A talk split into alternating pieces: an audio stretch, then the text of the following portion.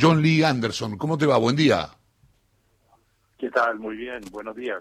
Desde Nueva York. Hola. ¿Qué tal? Me da mucha envidia. Es mi ciudad favorita en, el, en, el, universo. Eh, bueno, ¿cómo está, ¿cómo está Nueva York?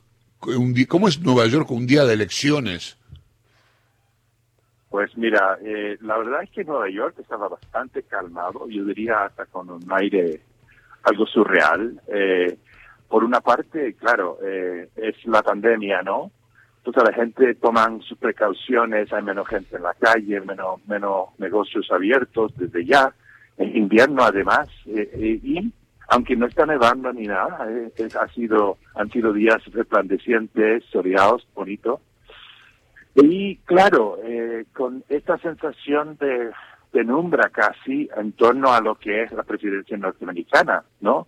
Y con mucha atención, más que he conocido en mi vida, eh, en cuanto al resultado, que todavía, pues, desde anteayer estamos en limbo eh, en, en, esperas. Yo estoy al otro lado del río en Jersey City, que donde vive un hermano mío, yo vine a votar aquí justamente, y, y da la casualidad que Jersey City, que no, es Shangri-La ni, ni mucho menos, ni a Nueva York tu imaginario, pero de todas maneras eh, tiene sus virtudes. Es una ciudad la más diversa, dicen, en Estados Unidos. Claro. 134 nacionalidades, es, eh, son gente trabajadora, hay clase media, de todo. Y es, es justamente una ciudad dormitorio de, Manhattan, de Nueva York. Entonces aquí hay de todo. Eh, y donde hay de todo es demócrata. Entonces, en, en los dos, dos escuelas donde había donde que, que habían habilitado como centros de votación. Yo voté en una y me asomé a la otra.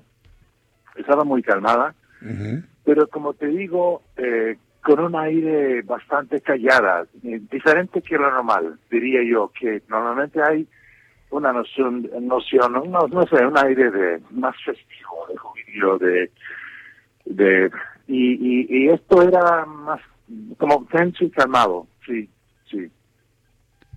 Eh, ¿Se puede saber, nosotros acá hablamos bastante del sistema de elecciones de los Estados Unidos, la pregunta es si a esta altura se puede hablar de, alguna tendencia, de, si algunos tienen una, más allá de ver, qué sé yo, eh, Biden logró ventaja decisiva en Wisconsin y Michigan, pero la realidad es que yo no sé si con este sistema electoral que tienen los Estados Unidos puede ir viéndose o presintiendo eh, quién podría ser el ganador de la elección.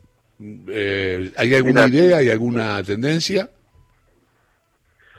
Sí, la tendencia va hacia Biden, pero es paulatina y todavía muy abstracta, porque hasta que él logra los 270 votos electorales, puedo puedo intentar una articulación de eso, es muy complejo y difícil, inclusive para la mayoría de los norteamericanos entender eso, porque es más allá, es paralelo al voto popular que ya lo ganó Biden, ¿no? Así como lo ganó Hillary Clinton hace cuatro años. Igual ganó Trump por esta cuestión de la, del colegio electoral.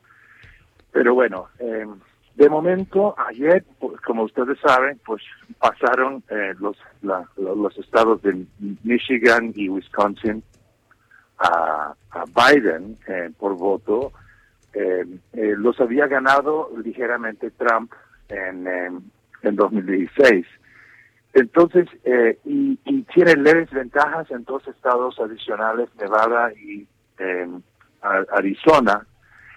En, hay cuatro más donde está muy reñida y no se sabe, y en algunos tiene, tiene la ventaja Trump, pero todavía sigue el conteo por las diferentes, las múltiples formas en que la gente hacen o mandan sus votos.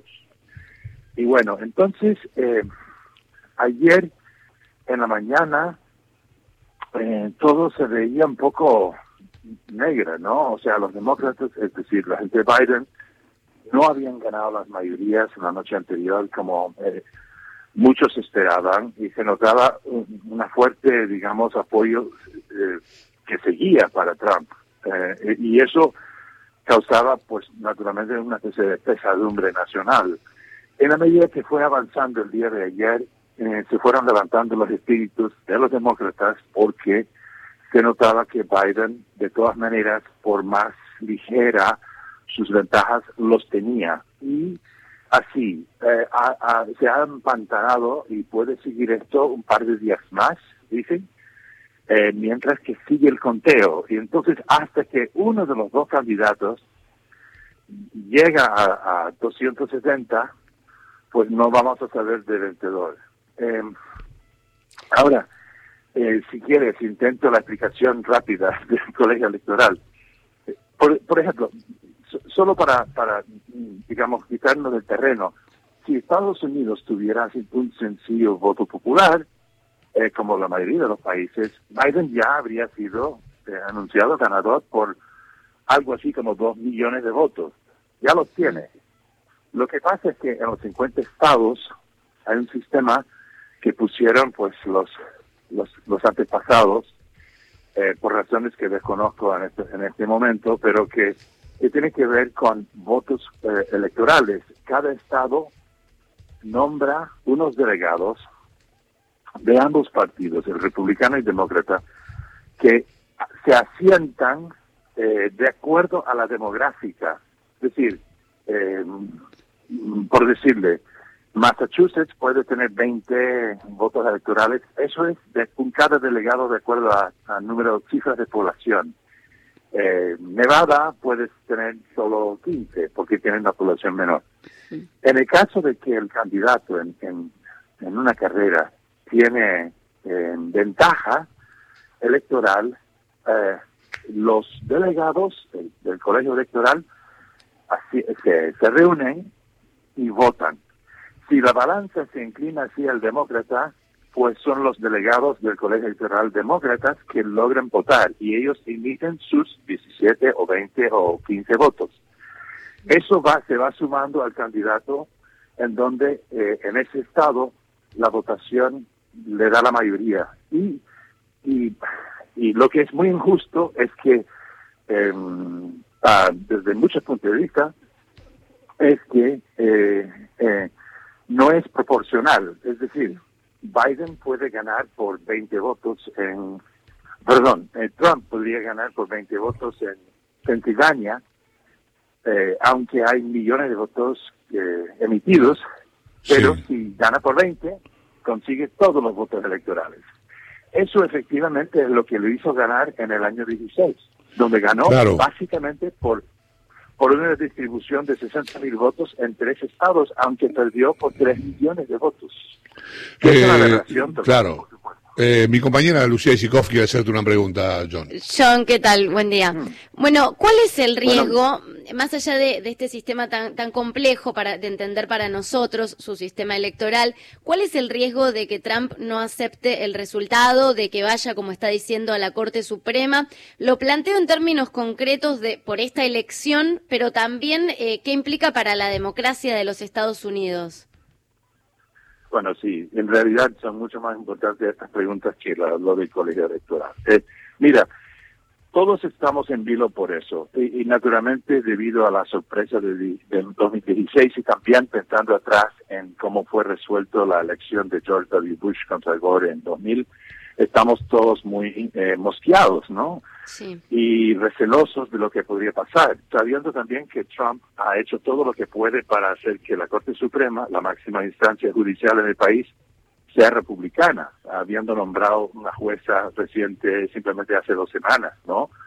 Eh, y, y, él mismo a la noche de la votación ha dicho que piensa recurrir a la Corte Suprema. Ahora, muchos analistas ayer eh, disminuyeron la posibilidad de eso diciendo que él no podía, digamos, apurar el voto ni cancelar ningún voto, aunque los ha querido enquepar, como está haciendo con abogados, eh, porque cada estado tiene su sistema y han sido consagrados ante la ley hace mucho tiempo. Entonces, este, si, si en, tal, o, tal otro estado terminan el día viernes, en otros eh, tenían que terminar hoy, qué sé yo. Entonces, eh, dicen que hay cosas, pocas posibilidades de que él puede increpar o hacer un reconteo en donde él aparece como ganador, que en general las discrepancias son en los cientos cuando lo han hecho en el pasado y en, en, las desventajas de él son miles o decenas de miles. Así que por más que chilla, no, no va a lograrlo por ahí. Sí. en cuanto a elevarlo a la Corte Suprema, puede hacerlo, pero hay muchos analistas que estiman que aunque ya la Corte es republicana conservadora. Son al fin y al cabo jueces y no van a tirar sus reputaciones por el tacho eh, dando la victoria a un hombre como Trump. Entonces tenemos los dedos cruzados. Es decir, ahorita, ahorita, mientras hablamos, eh, todo parece indicar que Biden va a ganar una ínfima mayoría y lograr ser nombrado la presidente, el presidente de Estados Unidos. Pero hay todavía un chance, por ejemplo, en los conteos de Arizona y Nevada, eh, que por último, cuando al fin y al cabo los votos están contados, que Trump lleva una, una pequeña mayoría y ganaría ahí, y quizás con Georgia y Pensilvania, eh, por el voto por el voto del colegio electoral. electoral. Todavía no está eh, asegurado la, victoria de Biden, aunque la balanza se inclina levemente por ahí. A vos viviendo en los... Y bueno, en cuanto a lo que significa esto para Estados Unidos y su democracia, perdón, sí. esto es clave, esto es, eh, la, esto es la elección existencial de mi vida. Hmm. Si, si, si, francamente, si Trump vuelve a ganar, yo no doy, yo no apuesto para la democracia norteamericana más. Hmm. Yo no apostaría dinero yo no creo que terminamos bien al, cabo de cuatro años más de Trump. Mm. Em, eh, si gana Biden, tenemos una gran tarea nacional de reconstruir las instituciones, el prestigio, muchas otras cosas, ¿no? Sustanciales de este país. Es obvio que tiene muchos problemas sistémicos. Y ya está toda la lavandería sucia puesta al aire, pues. Ya ya lo sabe todo el mundo también. Eh, América Latina no tuvo mucho protagonismo en esta campaña estadounidense y quiero saber qué te parece que puede cambiar para nosotros los argentinos, pero, pero en, en general para América Latina la, la victoria de, Biden.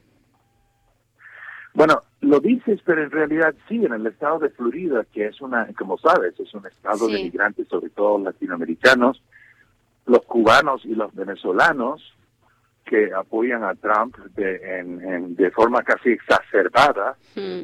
e intervinieron de forma contundente en ayudarle en ganar una mayoría a Trump en ese estado, que tiene 29 votos electorales, es bastante. Eh, entonces, en realidad, eh, eh, Trump llegó a entender tanto la psicología de esta gente a tal punto que en su cuenta de Twitter emitió mensajes en los últimos días que Biden era Castro chavista, imagínense. Hmm. Eh, como si supiera lo que significaba esa expresión tres días antes, ¿no? O sea, sí significó mucho. El resto de América Latina no tanto. Eh, estamos jugando con esa cosa de que Biden es socialista, por lo cual, lo cual es obviamente risible. En todo caso, em, eh, si, si llega a ganar Biden, yo espero una que las aguas vuelven a sus cauces. O sea, hay que recordar que él fue vicepresidente de, de Barack Obama, que en ocho años logró eventualmente una especie de distensión con Cuba, estaba en diálogo con Venezuela y había abierto, inclusive habían eh, explícitamente dejado de atrás la doctrina Monroe, que mm. desde hacía 200 años Estados Unidos intervenía cuando quería, cuando como Pedro en su casa, en cualquier país de América Latina. Trump lo volvió a, erigir como doctrina. Y de hecho lo ha hecho en muchos, muchas ocasiones, eh, sigilosamente, sobre todo en Venezuela. Lo que, lo que yo espero es que eh, nombra un secretario de Estado y, y asistente secretario de Estado para el hemisferio que no son gente ideológica, que son gente pragmática, gente de centro y que eh, logran reestablecer primero la diplomacia norteamericana que está por los suelos y por otro eh, una, una relación más igualitaria con, eh, con la región, que es propio y que justamente era algo que eh, en que Biden y, Obama estaban en, sintonía. Entonces, yo es de celebrarse si gana Biden, es realmente el hecatombe si gana Trump, francamente, para América Latina también, porque así como has visto como trató a la gente inmigrante en su primer mandato, imagínate cuando lo tiene la mayoría en la segunda, ¿no? Y nada que perder. La forma en que ha tratado a los mexicanos, eh, es muy posible una intervención militar, pero ahí a través de Colombia en Venezuela, diría yo. Mm. Va a querer terminar de aplazar a los cubanos. Eh, y en cuanto a tratados negociados, de tratados y finanzas con los demás países de América Latina, imagínate, eh, ha nombrado a un cubano extremista, cubano-americano extremista, a la PIB, eh, que va a estar a cargo de los préstamos a América Latina. Si no le gusta tal o cual presidente de tal país o como habla, eh, eh, van a jugar con eso, van a jugar con las finanzas de la región también. Eh, gracias, John. Un abrazo muy grande. gracias por la información y gracias por la opinión. Hasta luego. Bueno, muchas gracias. Hasta luego. John Lee Anderson es periodista de New Yorker, una de las revistas más prestigiosas del mundo, estupenda revista, y nos contaba cosas de las elecciones en los Estados Unidos.